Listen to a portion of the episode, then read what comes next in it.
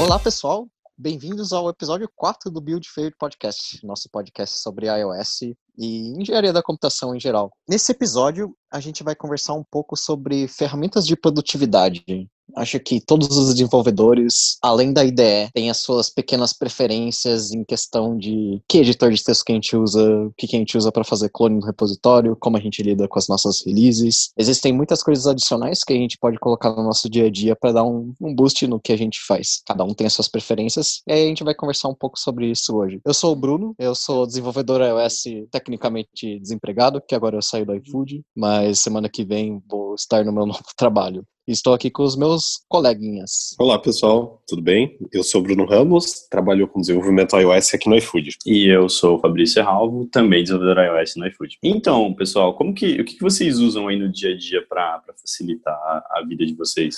Bom, então a gente pode seguir dessa forma. A gente diz o que, que a gente usa de ferramentas extra, Xcode, e que ajuda a gente do, no nosso processo de desenvolvimento desde a hora que a gente clona um repositório e até quando a gente faz uma release do, nosso aplicativo. Bom, acho que eu posso começar falando um pouco. É, para Git, assim mesmo, com ferramenta de trabalho, eu gosto bastante do terminal. Eu acho que isso é porque desde quando eu comecei com desenvolvimento foi a primeira opção que me apareceu. Então, eu acabo optando por utilizar o terminal puro. Então, para todos os processos que eu preciso fazer do Git, todo durante o meu processo de desenvolvimento como um todo e até algumas automações, eu opto usar o, o terminal. É, e vocês, que, que vocês acabam usando para uma solução com o Git, por exemplo? Tô tão feliz que você disse isso, porque eu tava na esperança aqui que, na verdade na esperança não, eu tava na, na dúvida que se eu ia ser o único que ia falar sobre o terminal. É, começar a usar o Git no, no terminal para mim foi uma das maiores revelações, acho, da, da minha vida. Porque eu não sei se. Você, você usa. Você usa interface de Git, Fabrício? Eu uso só para os merges. Só para quando eu preciso fazer merge, aí eu tenho o Git Kraken. No caso, ele é Entendi. é pago, né, para licença comercial. Então, para você utilizar ele, você precisa desembolsar uma grana. Não, não tenho certeza quanto que tá. Acho que tá em média 150 reais, alguma coisa assim. Mas para os merges eu sou, fico muito satisfeito com, com o Git Kraken. Mas os, os demais processos eu acabo indo só no, no terminal mesmo mas para ver os GIFs assim. Ah, ele tem, eu acho muito intuitivo a forma como ele apresenta os conflitos e as formas de resolver. Uhum. Então, ele simplifica muito, por exemplo, quando você e você adicionar algo em uma linha e outro desenvolvedor adicionar algo na mesma linha. Ele já dá aquele, aquele output meio que pronto, assim, olha, é isso daqui que você quer. Aí você tipo, pode confirmar, pode mesclar, pode, já ah, coloca isso e tira isso, sabe? Então, eu uso o Kraken só pro, pro merge mesmo. E de Entendi. resto eu uso só, só terminal. Também sou. A gente vai. Do, terminal. Trabalho meu hoje do, e do Bruno Ramos vai ser converter você pro terminal, então. Eu vou um negócio revelador aí. Qual que é, oh. é, porque o que eu ia falar é. Eu usava o GitHub Desktop, que era parecido com o GitKraken, só que bem pior, porque é de graça. E eventualmente eu comecei a aprender por graça como funcionava o Git no terminal e eu descobri que para mim aquilo fazia muito mais sentido. Porque qual que é o esquema? As interfaces elas são legais porque elas te mostram essas coisas mesmo, de uma forma bem visual, mas elas são limitadas a tipo, você só consegue fazer as coisas que o cara, a pessoa que fez a interface implementou. Se você quiser fazer alguma coisa a mais, você tem que pular para o terminal. E qual que é o esquema? O Git ele é extremamente customizável desde os comandos dele até a forma com que você apresenta as coisas. Então, você consegue replicar muitas das coisas que tem nas interfaces pelo terminal, se não até fazer melhor, que é o caso que eu fiz. Então, por exemplo, eu gostava de que quando eu mexia alguma coisa na interface, ele mostrava os commits daquela branch e as coisas que eu tinha feito. E pelo terminal, eu consigo fazer com que toda vez que eu troco de branch pelo terminal, ele me mostre um, um pequeno resuminho dos meus commits junto com o que eu tenho de mudanças. Então ele é altamente customizável. Isso inclui os merges também. Eu consigo replicar, eu tenho aqui no meu, tem um comando que se chama git merge tool, que ele faz exatamente isso que você tem no, no Git Kraken. Ele abre uma, uma pequena interface e ele mostra as mudanças que foram feitas, o conflito e as várias formas de, de resolver. Um clone para mim, depois eu migrei 100% pro terminal e nunca mais olhei para trás. Uma coisa que melhorou muito minha produtividade, especialmente pelo alto fator de customização. Sim, é, e além disso, ah, você consegue customizar até mesmo a própria interface do terminal mesmo, né? É, dependendo de, de qual você usa, lógico. Eu opto usar, desde quando eu comecei a usar Mac, da primeira vez eu, eu baixei aquele iTerm, então é meu terminal de preferência, é, usando o ZSH e costumo fazer umas customizações bem loucas de, de autocomplete, é, de você poder apagar palavras usando option, essas coisas, eu acho que isso também aumenta muito minha produtividade em questão de usar o terminal mesmo. Então, sou um cara também que gosta de criar vários macros é, e atalhos dentro do terminal para me ajudar durante todo o meu processo. Então, para abrir repositório, eu digito, sei lá, apenas um comando, ou até mesmo para para fazer record de, de tela de simulador, essas coisas eu tenho tudo já automatizado dentro do terminal. Então acaba sendo a minha opção um pouco mais favorita, porque junto ao útil ao agradável de eu poder resolver vários problemas durante todo o meu processo de desenvolvimento dentro do próprio terminal também. Show de bola. Esse era um ponto que eu ia comentar, se vocês usavam um terminal puro, puro, ou se vocês usavam outro terminal com customizações. O que, que você usa, Bruno Rocha? Você tem algum, alguma customização além das que você fez para o Git? Ou tem alguma, outra, tem alguma outra coisinha aí também? O que, eu, o que o Bruno Ramos usa é praticamente o que eu uso. Eu acho que a maior diferença é que eu, eu uso o iTerm 2, não só o iTerm. Não sei se você também usa o 2. Mas sim. eu. é que eu acabei não falando, eu acho que. É. Mas sim, é o 2, sim é o 2. e daí eu, eu uso o ZSH também. Eu tenho os scripts dentro do ZSH para melhorar a interação com, com Git. Então é lá que eu faço essas coisas de branch e afins, para colocar os comandos. E eu edito, eu coloco o editor padrão do Git para ser o Sublime Text, porque por padrão ele abre dentro do terminal. Daí já é um pouco de exagero. Não gosto do, dos editores de texto de terminal. Daí nesse caso eu puxo para fora mesmo. Tudo tem limite, né? É. Bacana. É uma boa. Bom, beleza. Vamos avançar. Então a gente clonou nosso repositório. Agora a gente precisa instalar nossas dependências. Mas acho que vale a pena a gente falar sobre como a gente mantém, tipo, todo mundo no mesmo ambiente, sabe? Isso uhum. eu acho uhum. que é muito bom a gente comentar. Sim, uma coisa que eu ia comentar é que para instalar dependências, afins e deixar todo o seu ambiente preparado, claro, a gente faz tudo isso pelo terminal, mas uma coisa que eu venho tentando fazer ultimamente é scriptar a maioria das coisas. Então, o iFood, sim, por é exemplo, uma boa é um, o iFood, por exemplo, era um repo que tem várias coisas específicas de o jeito que as coisas são instaladas, onde sim, está. versões, tudo mais. E ultimamente eu comecei a gostar bastante de usar o Makefile. Makefile, Makefile. é uma é uma feature do, do Linux, né, que tem no Mac também, que é basicamente que eu posso falar sobre o Makefile. O Makefile ele é tipo, é como se você scriptasse, se você tivesse um arquivo, por exemplo, em Python, que você scripta alguns comandos, alguns métodos nele, mas ele é de terminal. Então você scripta as coisas como se você estivesse no terminal mesmo, mas é um arquivo separado que você cria métodos para ele. E aí você consegue chamar, estando na pasta onde tem um makefile definido, você consegue chamar esses métodos direto para o terminal e ele executa tudo de uma vez. Então, para dentro de um time, se você tem coisas específicas que você precisa fazer para setar um ambiente, de um tempo para cá eu comecei a achar ele uma ótima forma de você precisar fazer isso. Daí você não precisa ficar fazendo bundle install, pod install. Você cria um método no Makefile que faz tudo para você. E daí você consegue manter por lá. Fica mais fácil se você quiser fazer melhorias em cima disso, que daí você não precisa propagar para o resto do time. Fica tudo abstraído bonitinho. É, o que eu, eu fiz uma vez é, em um projeto era, ao invés de usar o Makefile, era fazer todos esses caras como scripts mesmo, e que basicamente ele criava ilhas para todos os comandos que eu queria. Então, assim, você também conseguia fazer sequência de, de comandos como se fossem scripts assim mesmo. É, mas a opção do, do Makefile, eu acho que ele é um, ele padroniza assim tudo isso, porque você não precisa acabar instalando nenhuma dependência na sua máquina nem nada. Então acaba sendo uma, uma opção bem bacana. Eu curto em comparação das duas. Acho que o Makefile é uma boa. Sim, aí tem uma outra coisa legal é que esse no terminal comum é, se tem esse autocomplete, mas quando eu, eu uso o iTerm aqui no, no meu Mac, é, e nele eu tenho autocomplete de todos os métodos do Makefile. Então é, é, eu acho que é algo que ajuda bastante, sabe?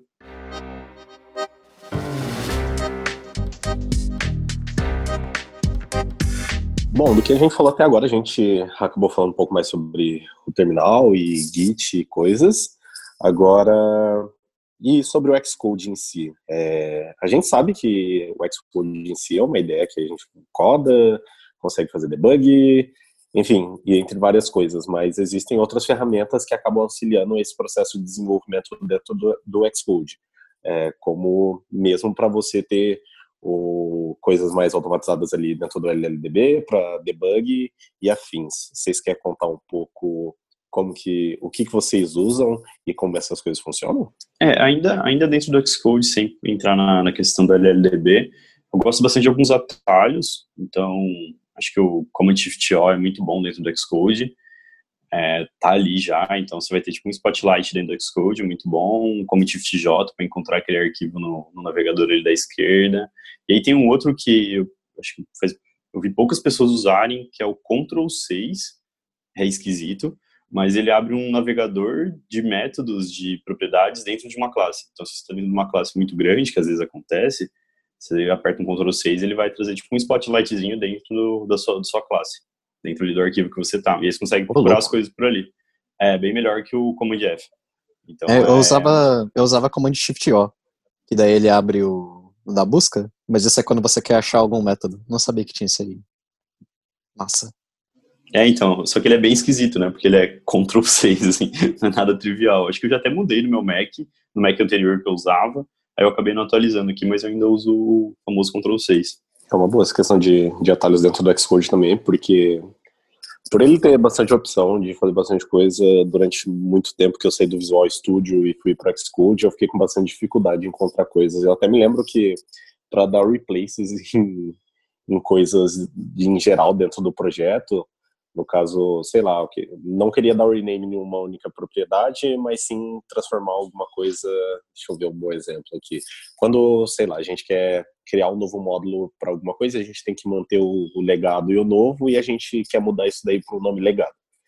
E eu lembro que eu demorei muito tempo para descobrir que é, quando você dá um Ctrl F lá, por exemplo, e onde ele tem a, o nome de Find ali no, no lado esquerdo que ele abre a, o navegador de busca, que você conseguia dar um replace em tudo dentro do projeto. Cara, eu achei isso bizarro e eu fiquei extremamente puto quando eu descobri que isso existia, eu não sabia que isso existia, eu ficava renomeando item por item, dando find nas coisas. Eu acho que o Xcode é um, é um explorador assim, de coisas para quem vem de, de outra ideia, principalmente no começo do desenvolvimento. O meu, meu atalho favorito é o Command Shift J que ele mostra, ele pega o seu arquivo e daí ele abre dentro do, do navegador de arquivos, ele te mostra onde está o arquivo. E um projeto gigante, esse negócio é uma grande mão na roda, porque quando você quer pular para um arquivo relacionado, alguma coisa dentro de uma pasta, você consegue fazer isso, ele te mostra onde está o arquivo, daí você só dá uma setinha para cima e para baixo, você passa para os arquivos relacionados. Eu preciso usar muito isso quando eu procuro algum método e daí, como eu mudei de método, eu mudei o topo um outro arquivo num outro lugar e daí eu preciso achar ele dentro do, do navegador. Adoro esse atalho. Bom, é, tem, é... tem um outro, só para finalizar no Xcode, é, tem uma coisa que eu acho muito interessante é quando você vai lá no Help, na última, no último menu do Xcode, no Search, você consegue digitar qualquer coisa ali. Então você digita, por exemplo, teste, ele vai trazer para você ali aonde ficam, tipo, onde fica cada item relacionado a teste, por exemplo. Então, por exemplo, você quer, você quer fazer um teste sem rebuildar, ele vai ter lá onde fica, ele fica apontando assim com uma viewzinha branca meio esquisita, mostrando onde fica e aí você consegue ver o atalho também. Então eu acho bem bem massa assim, ah, putz, estou procurando alguma coisa, não sei sobre code coverage. Aí ele vai trazer para você as opções relacionadas àquilo, eu acho bem massa. Pois é. Bom, é uma pena que o Xcode meio que seja a única opção viável para quem quer codar em iOS, né? Porque convenhamos, tem, tem muita coisa que dá para melhorar, apesar dele ter essas coisas legais. Mas tem coisas que a gente pode fazer, coisas que a gente pode colocar mais e plugar no Xcode que melhoram um pouco a nossa vida. Pessoalmente, uma coisa que eu queria mencionar aqui é que você pode estender o LLDB, ou seja, o debugger do Xcode. Eu tenho alguns scripts, existem vários scripts na internet também que você pode baixar. Acho que o mais legal deles é, se chama Teasel, do Facebook. Se você colocar Teasel LLDB no Google, você acha mas são uma série de comandos do LLDB que você consegue injetar no seu Xcode para fazer coisas eu diria coisas que são úteis no dia a dia. Então, mostrar uma certa view, tirar uma screenshot, que mais dá para fazer? Procurar views, printar a hierarquia.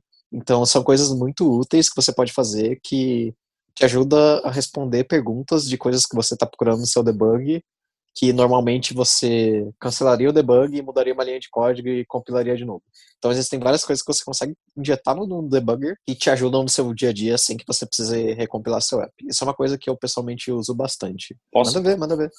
Tá, e se você quer saber um pouco mais sobre debugging, tem um vídeo muito bom do WWDC de 2018, que é, acho que é Advanced Debugging, é, lá ele fala um pouco sobre, ele dá uma intro sobre o LLDB, como funciona, mostra os breakpoints ali, umas coisinhas bem legais para fazer. A gente vai deixar o link aqui na descrição.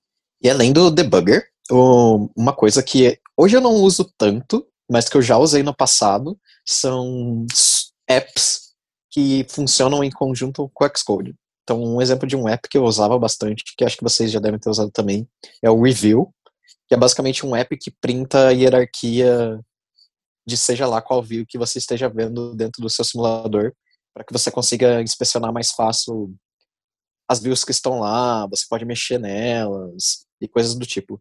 Isso é bem parecido com a feature que tem dentro do Xcode, do, acho que se chama Visual Debugger, que eu não uso muito dentro do Xcode, mas é algo bem parecido, só que ele é bem mais poderoso, então ele é, ele é bem mais legal. Vocês estão usando algum desses ultimamente? Então, eu tenho usado um concorrente, no caso eu estou usando o Sherlock, já tem uns dois, três meses, a gente está testando aqui no, no Squad que eu trabalho, e é, é bem produtivo. Estou achando bastante interessante porque você não precisa instalar nada no seu projeto.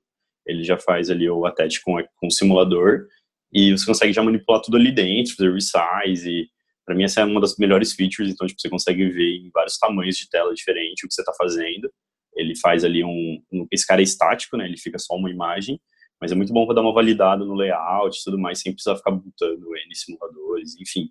Eu estou usando o Sherlock. Ele é pago, né? Mas acho que custa, sei lá, uns 60 dólares por. Não, no caso, não é por ano, mas eles garantem, acho que, updates ao longo de um ano. Então, pode ser que daqui, sei lá, dois anos o seu Sherlock pare de funcionar porque mudou algo no simulador, por exemplo. Mas eu tô usando esse cara e tá, eu acho bem produtivo. É, eu, eu usei durante algum tempo. Hoje eu não uso mais o review por questões de, de licença mesmo. Mas o que eu gosto bastante dele é que ele é muito mais performático. Não sei se é a melhor palavra se usar, mas o debug de view dele é muito melhor do que o que a gente tem no debug view do, de dentro do Xcode, porque lá no Xcode é, algumas, algumas vezes não. Eu, várias vezes eu já tive problema em questão de renderizar a view no debug, principalmente por questões de performance, com muita máscara aplicada, ou labels transparentes, ou imagens muito pesadas, afins. Talvez seja um bom tema para algum episódio para a gente falar de performance. É, mas várias vezes o Xcode mesmo ele crachava, ele não conseguia renderizar essa view. Então isso facilitou bastante minha vida e eu achava muito melhor assim. No tópico dos simuladores, uma coisa que eu usava bastante também, agora não estou usando muito por falta de oportunidade, é, são gerenciadores de, dos seus simuladores. Que qual é o esquema? Cada simulador que você roda no seu Xcode é, um, é uma pasta que está no seu Mac escondido em algum lugar. E se você um dia estiver lidando com alguma coisa onde você precisa salvar coisas no aparelho, tipo algum, alguma música que você baixou, que você salva no device, ou algum banco de dados, ou você quer ver alguma coisa do user defaults, você consegue entrar nessas pastas dos simuladores e ver se as coisas estão corretamente. Só que os simuladores, eles são UIDs, então é impossível você pesquisar isso no, no Finder. E o que eu fazia é, tem um app que se eu não me engano o nome dele é OpenSym, tem outros que fazem a mesma coisa, e ele adiciona uma, uma barrinha ali no, no topo do, do seu Mac, onde você consegue ver todos os seus simuladores, e ele abre a pasta e o conteúdo deles. Então, se você quiser ver algum app específico, alguma coisa que ele faz, você consegue usar esses gerenciadores para achar isso fácil. Isso era uma mão na roda quando eu precisava mexer com banco de dados e coisas assim. Mas hoje em dia eu não, não uso mais, então eu, eu desinstalei. Mas isso era algo que, que me ajudava bastante também, era uma ferramenta de produtividade para mim. Bom, pessoal, a gente já falou um pouco sobre o terminal ali, sobre os, quando a gente pega o projeto, clona ele, que a gente usa no dia a dia, a gente falou um pouco de Xcode, Mas e na hora, por exemplo, de fazer uma release? É, como que funciona? O que, que vocês estão usando aí para facilitar esse processo? É, o meu ponto sobre release é bem parecido com o nosso ponto sobre criar o ambiente do repositório. É, obviamente ninguém quer entrar num time onde você tenha que fazer todas as coisas na mão. Então a gente scripta tudo. O Fastlane é a ferramenta mais conhecida para fazer isso. Mas acho que uma coisa específica que eu pessoalmente gosto de fazer é, no iFood a gente colocava muita coisa no Fastlane. Então a gente tirava qualquer chance que você tivesse de precisar fazer alguma coisa na mão. Então subir versão do app, mandar para a loja, né, que é o, é caso óbvio, mas mandar também para o Enterprise, mandar uma mensagem no nosso Slack falando que aquilo foi publicado. Tudo isso é scriptado. Então a gente cria as nossas lanes do que a gente quer fazer, que é eu quero lançar uma release minor, quero lançar uma release patch quero lançar um hotfix. E dentro do Fastlane fica tudo automatizado nesse quesito. Então, o Fastlane ele já vem com alguns métodos para você fazer coisas específicas de iOS, tipo mandar para o test flight, mas ele é é um arquivo em Ruby, então você pode fazer qualquer coisa. E é o que a gente faz, a gente manda ele editar arquivos, a gente comita coisas, então, por exemplo, a gente comita tag, a gente comita commit de bump, a gente faz cherry pick para quando a gente tem alguma coisa de release, a gente quer replicar isso em outras branches, a gente faz tudo isso lá. E daí fica um negócio muito intuitivo, porque daí é a mesma coisa do Makefile. Ninguém meio que precisa saber o que está acontecendo ali dentro. Você só precisa expor os métodos e falar, ó, vai acontecer isso, isso, isso. E aí você Sim, deixa lá e já era. É, um ponto bem da hora que você comentou é que por ele ser um arquivo Ruby lá mesmo, você, você fica bem aberto para usar, criar scripts lá mesmo e, e, conseguir automatizar muito mais processos do que os métodos e, e, actions, eu acho que é o nome que você tem lá dentro do, do Fastlane. Eu particularmente eu gosto bastante, durante uns dois anos assim, eu fui bem evangelizador assim, do Fastlane, porque, cara, do simples fato de de você poder fazer automações com provisioning profiles, certificados, é, distribuição em loja, screenshots automatizados, cara, isso daí é uma mão na roda. Eu acho que vale a pena todo desenvolvedor iOS, se não conhece ou se já ouviu falar, se aprofundar mais e tentar tirar todo o processo que é manual hoje, que você tem dentro do seu time, acabar puxando isso para o Fastlane e até mais tardar, assim, melhorando mais ainda, integrando isso com, com Continuous Integration Deployment. Então, vale bem a pena, porque você acaba automatizando muito processo mesmo que você teria manual e consegue criar muito processo dentro do time utilizando o Fastlane. Como o Bruno falou que a gente faz processo a gente comita tag, faz share pick, enfim, acaba auxiliando muito mesmo dentro do, do processo de desenvolvimento e no dia a dia dos desenvolvedores. Sim, é, acho que você, comentou um ponto bem, bem relevante aí, Bruno, principalmente quando você fala de times grandes, é a questão de provisionings. É meio que é praticamente impossível assim lidar com times que crescem, é, times que estão um tamanho alto já, sem ter o Fastlane automatizando esse cara. É o Matt, né, acho que do Fastlane que faz isso. Ele já resolve uhum. todas, todas as questões de provisioning, certificados e tudo mais. É, assim, é, é mágico. Eu lembro quando foi lançado, tipo, as pessoas ficavam espantadas, assim, nossa, tipo, tá resolvendo esse problema aqui, sabe? É, é realmente muito bom. Uh, para finalizar, galera, vocês têm alguma outra dica de ferramenta, é, algo que realmente ajude, algum carinho ali bem específico? Bom, tem uma ferramenta que eu gosto bastante, eu comecei a utilizar bastante depois que eu entrei no iFood e conheci, ela chama QuickType. Basicamente, esse é um cara que tem tanto a app ou você consegue utilizar no browser, que basicamente você imputa um JSON e, e ele cospe modelos de, com base nesse JSON, em Swift, por exemplo. Só que não só isso, você também pode imputar files JSON, então tem, acho que é um source type é multiple JSON que ele chama lá dentro, ou você pode colocar até mesmo seções do, do Postman, que é aqueles arquivos que você consegue exportar, não sei nem se é seção o nome, que você tem uma, eu acho que é collection, você consegue exportar uma collection de requisições do Postman, colocar nesse cara e ele cuspir os modelos de acordo com as respostas que estão retornando aquele serviço. E o legal é que ele imputa é, em Swift, Java, JavaScript, ele, imputa, ele dá o output de várias linguagens. E o bacana é que dentro de Swift, por exemplo, você consegue customizar se você quer que ele cria já o código de serialização para aquele modelo. Então ele vai gerar lá um, um decoder lá no do, do JSON decoder. Ele já cospe todos esses códigos para você. E se você quiser também, você dá a opção de ele do, desses dessas structs que ele gera para você. Se você quer que, que as propriedades Sim, sejam é, optionals ou não, ou se você quer que, sejam codables, equitables. Então ele é bem completo. Eu gosto bastante porque na hora que eu preciso modelar um serviço novo, cara, eu simplesmente pego o JSON, o contato que foi definido entre backend, coloco nesse cara e ele já gera todo esse código para mim, que são úteis para gente dentro do projeto do iFood lá, por exemplo.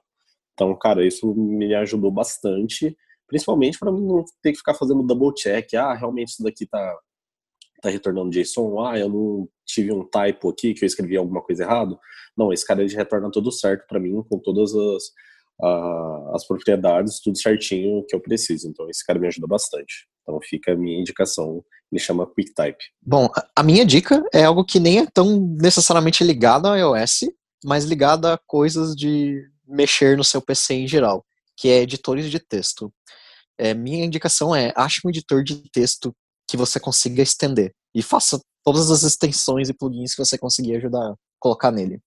Porque eu percebi que a minha velocidade em puxar features e afins nem é necessariamente tão relacionada ao código, à ideia, mas o quanto que eu consigo, o quão rápido eu consigo processar coisas em, em um editor de texto aleatório. Porque a gente precisa escrever muitas coisas sobre o que a gente quer fazer, às vezes a gente precisa mexer com JSON, e essas coisas a gente não faz na ideia, a gente faz em editores de texto comum. Então, por exemplo, quando a gente estava falando de Git, eu falei que eu não uso o editor dentro do terminal. Eu coloco ele para chamar o Sublime Text. Por quê? Porque o Sublime Text é um exemplo de editor que você consegue colocar plugins, e eu tenho nele plugins de um monte de coisa, de backup, para melhorar meu texto, tem coisas para até para compilar Swift em um nível menor. E isso facilita muito a vida. Isso acelera muito e quando você consegue comitar coisas muito rápido e processar seus JSONs e outras coisas que você precisa escrever para você codar de fato, isso facilita, aumenta o tempo que você tem para ficar focando nas coisas de, de código mesmo. Então, minha indicação é essa: ache um editor de texto que você consiga mexer muito bem, que você consiga estender ele para fazer tudo o que você quer fazer. Show. A minha dica, ela não é específica sobre sobre algo de iOS em si, ela é muito voltada a domine o seu ambiente. Conheça os recursos do seu sistema, conheça os atalhos do Xcode, conheça os atalhos do terminal. Por exemplo, essa semana eu aprendi que Ctrl U apaga a linha inteira no terminal. E quantas vezes eu já não estava digitando algo e eu precisei apagar e eu precisei pressionar o delete ali e ficar segurando o dedo. São coisas pequenas, mas que eu, aceleram a Acabei de aprender isso. Eu não sabia disso. Muito obrigado. É. Eu sempre então, apagava tudo na mão. Sim, é, e Ctrl A ele vai para o começo da linha. Então, esse é muito bom quando você precisa fazer algo com sudo.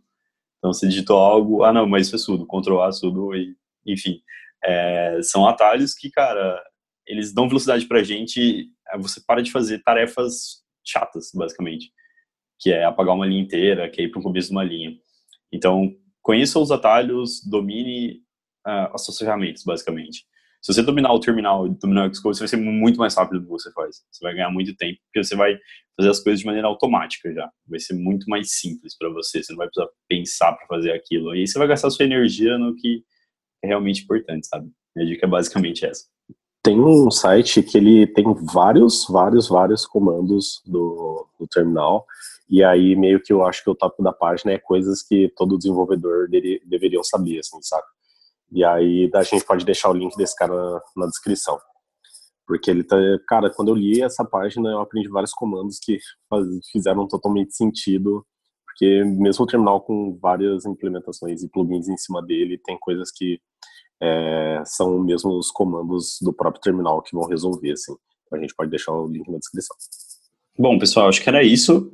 Uh, a gente vai deixar todos os links que a gente comentou, acho que teve uma porrada de coisa que a gente falou hoje, a gente vai deixar tudo na descrição, vai ficar um pouco longo.